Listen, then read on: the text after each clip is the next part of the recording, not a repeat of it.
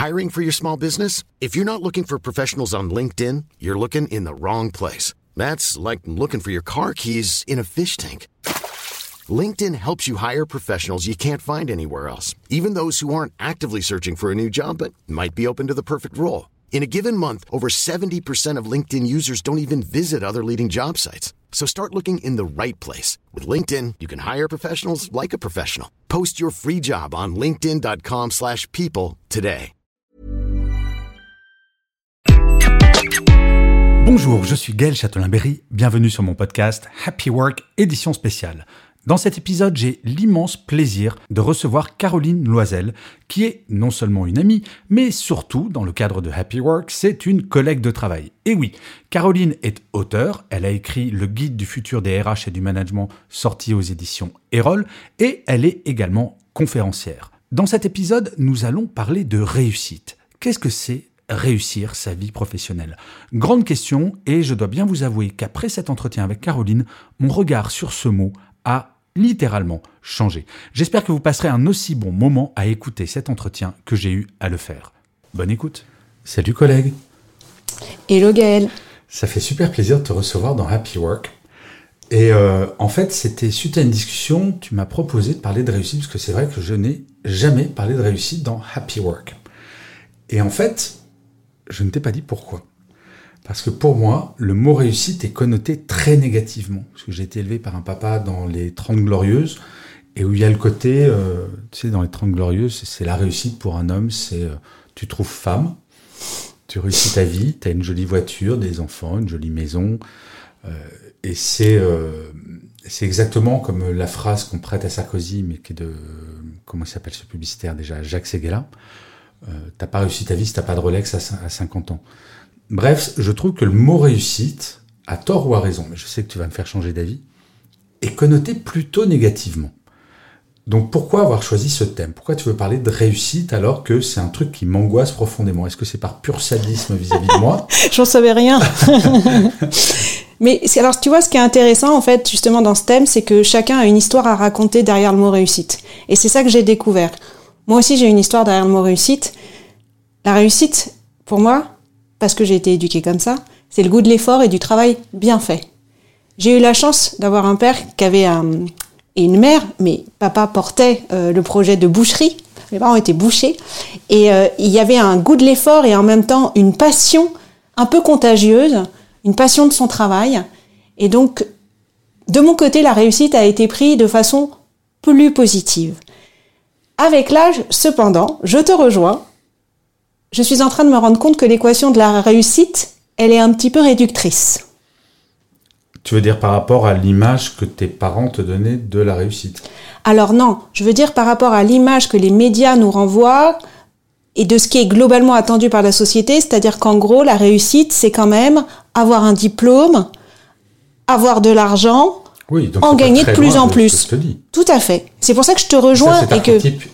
il reste. Alors, justement, c'est c'est un peu le sujet puisque il reste, mais en même temps, je pense qu'on est à un moment de notre euh, histoire de société qui est en train de basculer. Et que pour plein de bonnes raisons, notamment pour des nouvelles générations qui nous font voir la vie autrement, et puis d'autres perspectives euh, euh, d'un monde qui est moins stable, moins linéaire, cette équation, on voit bien qu'elle s'essouffle. Je me permets de m'inscrire en faux. Ah, chouette Non, mais sur le côté jeune génération, parce que comme toi, je fais des conférences et je fais des conférences sur euh, les, les différentes générations. Et très souvent, il y a des jeunes générations, Y ou Z, qui viennent me voir en me disant Oui, on est quand même vachement plus malin que vous. Malin, ils te disent malin? Ouais, ouais. Ouais, c'est marrant. Et, euh, et je les regarde amusés. Mais excusez-moi, les amis, qui vous a donné ces valeurs? Qui vous a élevé Et je pense que fondamentalement, parce que nous, on a appliqué les règles que nos parents nous ont données de la réussite, on s'y inscrit en creux, on n'a pas élevé nos enfants pareil. Moi, les valeurs que j'ai données à mes enfants, c'est la valeur de réussite que j'aurais pu donner à mes enfants. C'est pas gagne plein de thunes, c'est pas un grand appartement. Moi, mon grand, là, ça fait un an qu'il est à Londres pour une école de musique, parce que depuis qu'il est tout petit, je lui dis trouve ta passion. Mon père, il m'a jamais dit ça. hein. Mon père, il m'a dit fais du fric. Je te rejoins. Alors moi, on m'a pas dit fais du fric. On m'a dit fais des études, parce que mes parents n'en avaient pas fait beaucoup. Donc c'est ça l'injonction que j'ai eue. Elle n'était pas aussi euh, portée sur euh, l'argent. Je te rejoins complètement sur ce que tu viens de dire. À nos enfants, effectivement, on a été en creux et on n'a pas forcément, et on a plutôt dit, trouve ta passion, trouve ce qui Ah te oui. fait plaisir. Mais est-ce que c'est pas ça la réussite justement Alors- De vivre de sa passion? C'en est, c'en est une. Et pour revenir à ce que tu dis, ils te disent, euh, nous on est plus malins. Moi j'ai toujours trouvé, ça fait un petit moment, hein, ça ça fait au moins euh, allez, ouais, 15 ans, ouais, 18 ans même. C'était à l'âge de 30 ans, j'avais des plus jeunes dans mon équipe, ouais, 30-35, et je les trouvais moins naïfs que nous sur comment fonctionnait le système, qu'est-ce qu'on pouvait en attendre, qu'est-ce qu'on pouvait en espérer. Je trouvais qu'ils avaient moins d'illusions que moi en tous les cas. Alors, ma chère Caroline, pareil, je m'inscris en faux. Ah, très bien. Mais non, parce que en fait, nous avons été la génération charnière. Nos parents, c'est les Trente Glorieuses avec une entreprise où enfin, il n'y avait pas de chômage, tout allait bien, etc. On a été élevé avec ces valeurs-là. On a fait des études en pensant que ça allait être euh, hyper facile, parce que nos parents, d'une certaine manière, je dis pas que ça a été facile pour tout le monde, mais quand même c'était beaucoup plus facile. Et c'est nous, la, la génération charnière, où on est passé du monde où tout était facile à un monde chômage de masse, sida, enfin ça a été vraiment... Et donc nos enfants, et c'est ça qui est intéressant, parce que très probablement quand on voit la jeune génération qui arrive, alors je parle des bacs plus 2 à minima, mais ils vont pas connaître le chômage ces gamins. Eux, ils vont pas se poser la question du comment je fais pour trouver un boulot. Donc c'est pas qu'ils sont, encore une fois, ils sont pas ni plus malins, ni ils ont un regard différent, c'est on les a accompagnés pour qu'ils comprennent la société telle qu'elle avait évolué dans les années 70 et 80. Et peut-être, je dis bien peut-être, qu'on a été la génération qui a été. Oh là, je vais dire quelque chose de très fort, Caroline, t'es prête? Attention, je reste assise. Non, mais on a été élevé, élevé par des parents qui avaient une certaine définition de la réussite, qui n'était plus adaptée au monde dans, la- dans lequel on est devenu adulte, et qu'on a adapté un peu violemment notre vision de la réussite et qu'on l'a transmise à nos enfants. Oui, mais euh, mes propos ne sont pas euh, à l'encontre de ce que tu dis, si ce n'est peut-être de dire, en fait, euh, ce qu'on essaie de voir là, c'est quelle est la part de leur responsabilité à eux en tant qu'êtres humains évoluant dans, un, dans des temps modernes, et la part de notre responsabilité que s'ils sont devenus ce qu'ils sont, c'est aussi un peu grâce à nous. Non, Moi, je suis un peu entre les deux. Moi, je me la pète en tant Mais que oui, c'est ce que je vois, tu vois. Moi, je dis qu'il y a un petit peu des deux, Ah, c'est-à-dire, tu vois, il y a leur propre contexte des temps modernes aussi. Mais alors, pour revenir sur le, le concept de réussite, euh, j'ai aussi l'impression, et je parlais à la DRH d'un très très grand groupe international, qui me disait, mais euh, elle était très surprise, elle était en entretien final avec un diplômé d'une des cinq grandes écoles de commerce de France, et euh, le gamin lui fait, mais euh, moi je veux pas de CDI avec vous, moi je veux bien venir travailler pour vous, mais en CDD. C'est-à-dire que la réussite, c'est même plus la stabilité en fait. Mm. Mais alors c'est quoi? C'est l'aventure? C'est c'est la liberté. Je pense qu'il y a une notion de libre. derrière la, la, la notion de réussite Oui, aujourd'hui, tu vois, alors moi, c'est un témoignage plus récent d'une amie qui est- qui s'est reconvertie il y a 15 ans en professeur des écoles et qui m'a dit, mais tu sais, moi, ma réussite, c'est mon temps libre. Hmm. Ça m'a fait pas mal réfléchir. Tu as des statistiques là dans une étude euh, d'IFOP qui date euh, d'il y a un an qui montre que de plus en plus de Français attendent un équilibre et donc plus de temps libre dans leur vie en général. Et donc peut-être que effectivement un des ingrédients de ces nouvelles réussites, alors déjà et d'un comme beaucoup de sujets en ce moment, on n'est plus dans une recette miracle à voix unique, mais on est plus dans des recettes plurielles. Mais je pense que dans toutes les recettes, il y a au moins un ingrédient commun, c'est celui-là, la liberté. Et donc le CDD représente un vecteur de liberté potentielle plutôt que cet euh, engagement CDI. Modulo le fait quand même, je vais être euh, assez trivial, mais que n'empêche que le CDI aujourd'hui dans notre système actuel reste encore le seul euh, contrat qui te permet d'avoir une certaine liberté, parce que c'est une liberté, mais peut-être qu'ils sont pas ça dans la tête, les jeunes, euh, de devenir propriétaire. Locataire. Et aussi locataire, t'as raison, parce que même... propriétaire en CDD, T'as si t'es blindé de thunes, il n'y a pas de ouais, problème. oui. Non, mais tu as raison, mais c'est Mm. pour ça que ça suppose, toutes ces évolutions-là, des changements sociétaux, mais de partout. Mais c'est comme l'évolution de- des attentes des salariés. J'en parlais avec un député il n'y a pas très longtemps. Euh, Ça suppose qu'on revoit le code du travail. Il y a plein de trucs dans le code du travail qui datent du siècle Tout à dernier fait. et qui n'ont plus de sens. Mais pour revenir sur la notion de réussite, est-ce qu'il faut vraiment donner une définition de la réussite ou est-ce qu'il faut que chaque personne se pose la question c'est quoi ma réussite? Parce que toi, par exemple, je pense à ma mère. Ma mère était sage-femme. Et euh, elle a tout plaqué pour élever ses trois merveilleux enfants. Mais quand je lui parle de sa vie, euh, j'allais dire presque professionnelle, mais de, bah, elle considère avoir réussi. Donc en fait, la réussite, c'est quelque chose de profondément intime. On ne peut pas dire t'as réussi parce que t'as une Ferrari. Ça, c'était le siècle dernier. Tout à fait. Maintenant, c'est chacun, on doit se poser la question du c'est quoi ça me fait, Je suis horriblement bavard, mais je le trouve très intéressant ce sujet. Euh, en fait, je crois que je commence tout juste à me dire que j'ai réussi parce que j'ai compris les critères qui définissaient ce qu'était ma réussite. Donc j'ai énormément de temps. Toi, cet été, je repars un mois et demi marcher sur euh, Saint-Jacques. Bah, il y a dix ans, jamais j'aurais pu le faire. Et c'est euh, pour moi, c'est ça ma réussite. Mmh. Mais tu as raison. Et ces critères, c'est comprendre qu'en plus, ils peuvent évoluer tout au long de ta vie, tu vois. Donc changer les ingrédients de sa réussite, moi concrètement, hein, pendant 25 ans, non, pas forcément. Moi, pendant 25 ans, franchement, mon équation de la réussite, elle était quand même assez tournée vers l'équation qu'on a développée tout à l'heure, entre l'ascension, le côté toujours plus, etc. Et c'est seulement depuis, euh, allez, 2-3 ans, peut-être que le Covid est passé par là, mais même peut-être mmh. déjà un petit peu avant le Covid, où je me suis dit, ok, je suis un peu à la moitié de ma vie, T'as quand même des passages existentiels. Hein. Euh... Ah, toi, tu te vois centenaire, direct. Non, mais bah, écoute, bah oui, direct. Non, mais en plus, je n'ai pas du tout 50 ans. Donc, quand je te dis que c'était il y a 4-5 ans, je n'avais que 43 ans. Voilà. Précision importante. Et, euh, et, je me disais, euh, j'ai commencé un peu à reconfigurer avec bah, le, la perspective que mon fils allait partir de la maison, que j'allais mmh. avoir plus de liberté sur ne serait-ce que mon lieu de vie. Tu vois, tu reconfigures un peu. Et puis bah, le fait que euh, tu peux euh, peut-être euh, un peu plus avoir de temps libre, parce que bah, notre expérience fait aussi quand même, Gaël, qu'on a capitalisé, qu'on peut capitaliser là-dessus pour réduire peut-être notre temps de travail euh, au sens euh, rémunéré, comme on dit aujourd'hui, un travail aujourd'hui est forcément rémunéré, même si c'est très limité cette définition, mais c'est celle euh, qu'on a. et c'est aussi notre expérience qui nous permet, tu vois, de revoir notre équation. Donc je te rejoins complètement sur le fait que, mais c'est pas facile de le faire quand t'es plus jeune, parce que t'as pas forcément tous les... Hum, bah, je vois les plus jeunes, la notion de réussite, c'est être une resta sur Instagram et gagner plein de thunes et vivre à Dubaï. Alors parfois, pour certains, ça peut être ça, mais pas tous. Mais pas tous. Alors qu'est-ce que tu dis à un gamin de 20 ans qui te dit euh, comment je fais pour réussir? Bah, Je lui dirais euh, qu'est-ce qui te fait vibrer dans une journée? Pas qu'est-ce qui te fait lever le matin. Qu'est-ce qui t'a fait vibrer dans la journée?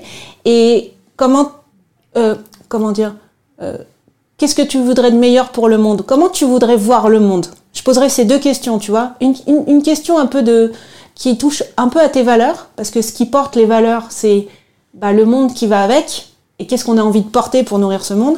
Et puis une question plus dans le présent, quoi, tu vois Qu'est-ce qui te fait vibrer? Depuis que tu es tout petit hein Qu'est-ce qui te faisait vibrer à 12 ans, à 15 ans, etc. Mais à 20 ans, on ne peut pas répondre à ces questions aussi Oh si, déjà. Oh si, moi je trouve. Enfin, après, j'ai pas d'échantillon représentatif. Hein. Il y a qu'avec mon fils où je suis un peu rentrée dans cette relation-là. Après, il y a deux, trois étudiants que j'ai accompagnés à des moments clés de leur orientation. Donc c'est très peu comme échantillon. Mais si, euh, si, quand tu leur poses la question... Euh, euh, décris-moi une journée pourrie. Tu vois, c'est hmm. très donc en creux, tu commences à voir euh, qu'est-ce que qu'est-ce que ça veut dire, qu'est-ce qui s'est passé dans cette journée? Euh, tu peux voir aussi dans leurs activités extrascolaires. Mais en fait, ça me fait penser à quelque chose, et ça je le vois, donc j'ai mon laboratoire personnel avec mes deux fils. Hmm. Il y a une différence entre notre enfance où on nous poussait à faire des études, et peu importe le métier dans l'absolu. Moi j'étais passionné de musique, j'aurais dû faire de la musique. À 7 ans, quand ma mère m'a dit euh, Tu veux faire quoi comme métier? Je lui ai répondu Idole des jeunes. Moi, c'était ancré. J'ai fait une école de commerce, etc., etc. Alors que là, on les pousse à aller vers leur passion. Qu'est-ce qui te fait vibrer? Au lieu d'aller vers la motivation d'avoir du pouvoir, de l'argent, etc., etc. Et de peut-être projeter les fantasmes de nos parents, je sais pas, je crois pas. Mais j'espère que c'est. Tu crois que c'est une tendance, ça? Tu crois que dans l'éducation aujourd'hui, on essaie de pousser les gamins à croire comme tu, viens, comme, comme tu viens d'un peu d'approcher le sujet, je pense que ça dépend de là où les parents partent. Tu peux pas t'empêcher en tant que parent, tu vois. et donc potentiellement, on a peut-être euh, euh, transposé nos frustrations, tu vois, ce qu'on n'a pas eu, hmm. tu vois, ce qu'on nous a pas dit, euh, ce qu'on n'a pas fait. et donc du coup, on ouvre le champ, tu vois. Moi, par exemple, j'aurais toujours rêvé d'avoir un emploi du temps coupé en deux.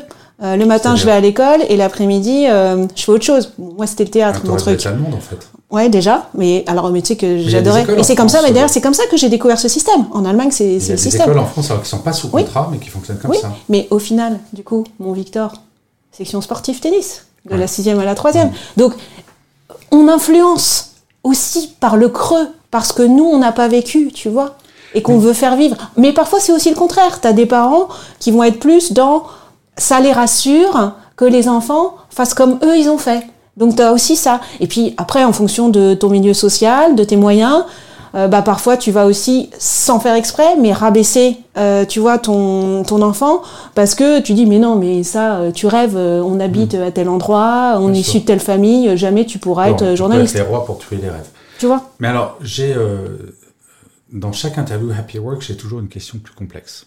Donc attention, Caroline, prépare-toi. C'est bon. C'est la question complexe. Je me concentre, je ferme les yeux. Euh, parce qu'on parle de réussite, mais le pendant de la réussite, c'est l'échec.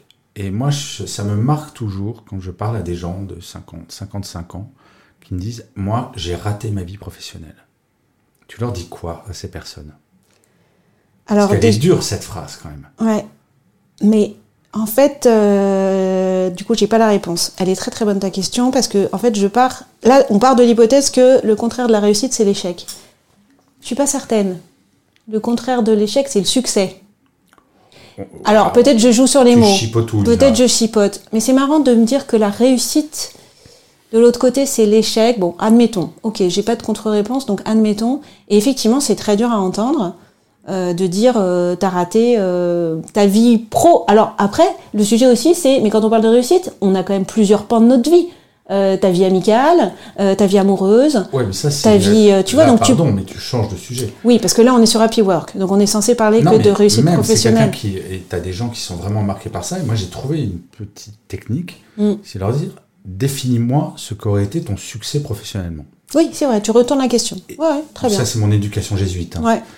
Et en fait, les gens, quand ils commencent à envisager qu'est-ce qu'ils auraient dû ou pu faire Mm. différemment, déjà commencent à se refaire le film. Je dis, bah, finalement, bah, j'ai fait du mieux que je pouvais. Mhm. Et ensuite, la vie n'est pas finie. C'est-à-dire qu'à cinq- 55 ans, moi, je vois mon ex-beau-père, il a dit sa vie professionnelle a commencé à 50 ans. Mm. Il est devenu lobbyiste à Washington, à Bruxelles et compagnie. Sa vie pro a commencé à 50 ans. Mm. Il est jamais trop tard, en fait. Je suis d'accord. Mais il faut comprendre, et je crois que c'est ça la grande difficulté, quels sont les critères de réussite ou d'échec. Alors, tu as raison, je sais pas échec face à réussite, je sais pas réussite ou. Ça va pas dire lose, c'est pas français. Mais bon, je pense que c'est assez clair, le pendant de la réussite, Oui. on va dire Mm. échec pour cet épisode, et puis euh, Mm. on fera un épisode si jamais, euh, si jamais on trouve un autre mot. Mais je pense que le- la démarche, et je pense que c'est intéressant. Je me rappelle, j'ai fait ce truc quand j'avais 40 ans de faire le bilan où honnêtement je trouvais que ma carrière c'était mais vraiment de la mouise alors que j'avais enchaîné des postes de directeur généraux dans les médias enfin j'avais une énorme carrière et pour autant bah, je pensais avoir foiré. Mais effectivement, c'était par rapport à quoi? Par rapport à quel ça. objectif? Dans quel contexte? Avec quelles armes à l'époque? Avec quels un ingrédients? grand appartement des très belles voitures et, compagnie. et pourtant j'avais ce sentiment d'échec. Et je pense que chacun doit faire cette démarche et en tant que si jamais les auditeurs et auditrices ont des enfants de poser ces questions à leurs enfants. C'est quoi ta définition de la réussite?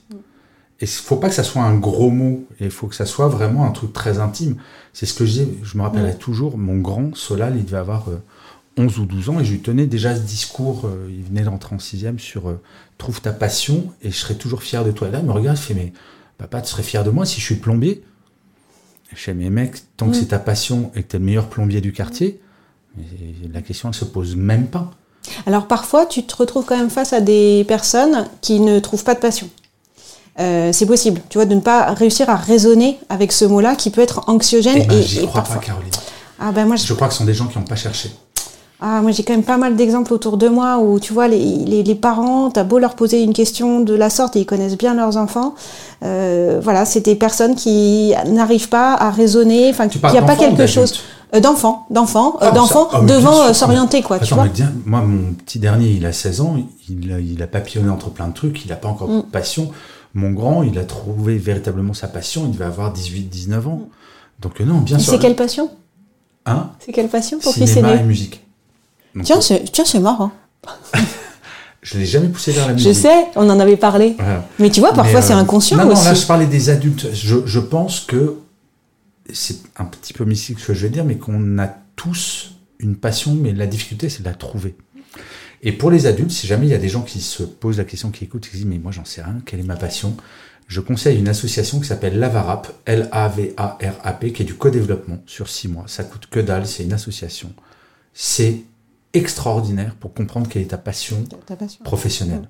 Alors après, tu as une autre clé d'entrée euh, que j'avais euh, trouvée, c'est Sarah Roubateau qui avait écrit euh, une lettre euh, aux adolescents, mais qui marche aussi pour les adultes. C'est de raisonner, non pas par passion ou par métier, mais par verbe d'action. C'est-à-dire Est-ce que tu aimes créer? Est-ce que tu aimes soigner? Est-ce que Ah tu aimes transmettre? Tu vois? De, de se dire, c'est quoi tes trois verbes d'action? Mhm. Et ça, pour avoir utilisé cette technique euh, avec euh, des plus jeunes, euh, ça fonctionne. C'est cool. Et euh, donc, tu vois, par exemple, avec Victor, il avait beaucoup euh, fait de la magie, il avait beaucoup fait du tennis. Et quand je lui disais, mais finalement, dans toutes ces activités, qu'est-ce qui te plaît? Bah, C'était le côté euh, euh, relation, tu vois, proximité. En magie, il préférait le close-up plutôt que d'être devant 200 personnes. Il l'a fait une fois, mais il m'a tout de suite dit, je préfère être tout près. Euh, le côté euh, créatif, euh, le côté esthétique, parce que figure-toi que même au tennis, c'était un des reproches qu'on pouvait lui faire, c'est qu'il cherchait plus le coup esthétique que le coup qui allait marquer et qui était efficace. Donc tu vois, on a les verbes d'action, je trouve que c'est aussi une bonne clé d'entrée. Et tu sais, Caroline, on arrive vers la fin de cet entretien. Ça passe trop vite. Ben ouais, comme d'habitude. Non, mais c'est intéressant parce que, mais comme d'habitude, quand je parle avec toi, c'est euh, c'est pas que je ne déteste plus ce mot réussite, mais je- non, mais c'est vrai parce que c'est ça renvoie pour moi des, des valeurs d'un autre temps. Et euh, en fait, je crois que c'est ça qu'il faut retenir si on devait résumer, c'est la réussite, c'est quelque chose de profondément intime que chacun doit définir. Il n'y a pas de définition globale de la réussite, mais par contre, c'est important de se poser cette question, qu'on soit adulte ou enfant, et comme ça, on peut avancer. C'est un bon résumé. parfaitement synthétisé. Alors, tu sais qu'il y a une autre tradition, mais je, je crois que je ne t'avais pas prévenu, mais euh, vu ta culture euh, encyclopédique.